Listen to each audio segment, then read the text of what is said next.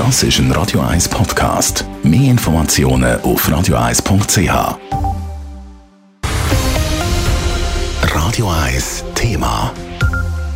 Radio 1 am Bechtolstag, am zweiten Tag von dem Jahr. Und das Jahr liegt noch vor uns wie ein leeres Blatt Papier, das es jetzt zu füllen gilt. Aber schon jetzt gibt es so einiges, wo man sich in dem Jahr darauf kann freuen kann. Simon Sturz mit einer Vorschau auf ein paar auslesene Highlights von dem Jahr. 2023 wartet mit ein paar Leckerbissen, was das Festen angeht. Im April wie jedes Jahr natürlich das sechste Leute. Mitte Juli folgt dann das Highlight aus Zürcher Sicht. Dann fluten etwa zweieinhalb Millionen Menschen die Innenstadt. Endlich steigt wieder das Zürichfest. Und rund einen Monat später gibt es gerade nochmal eine grosse Sause, die alljährliche Street Parade. Für alle Polit-Liebhaberinnen und Liebhaber unter ihnen ist es natürlich ein hochspannendes Jahr. 2023 ist Wahljahr. Der Auftakt machen die richtungsweisenden Kantons- und Regierungsratswahlen Mitte Februar in Zürich. Und die Frage, ob alle bisherigen Regierungsräte ihre Sitz verteidigen können.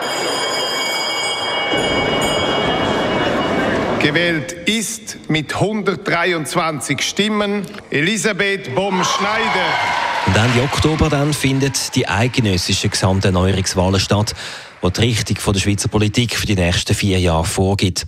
Und die Frage, ob es eine grüne Partei in den Bundesrat schafft. Dann ist das Jahr auch sportlich so einiges los. Das erste größere Highlight dürfte neben der Australian Open im Tennis die Ski-WM zu Frankreich im Februar sein. Oder Matt oder Kran jetzt! Es ist wie 1984. Ja, erzähl's wow, durch! Nein, das Wahnsinn!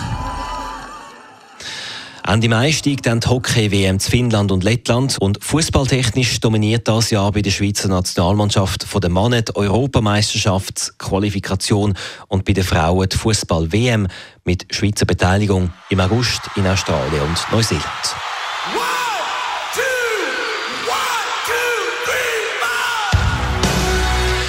Auch musikalisch wird es ein gutes Jahr. Zumindest in Zürich gibt es grosse Konzert-Highlights. Im Juni beehrt der Boss himself, der Bruce Springsteens letzte Grund.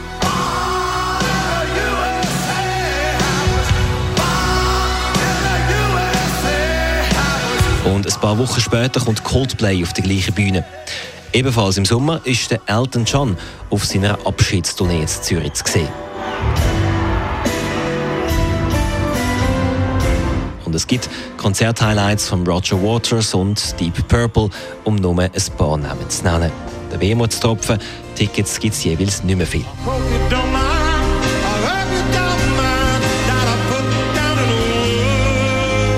Und dann gibt es weitere Gründe, zum optimistisches Jahr zu starten. Die Schweizer Wirtschaft schlägt sich in der allgemeinen internationalen Krisenstimmung tapfer.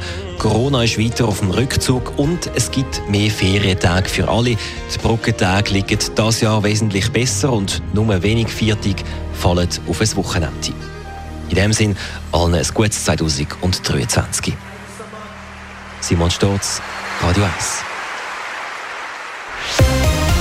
Radio 1 Thema. Jederzeit zum Nachlesen als Podcast auf radio1.ch.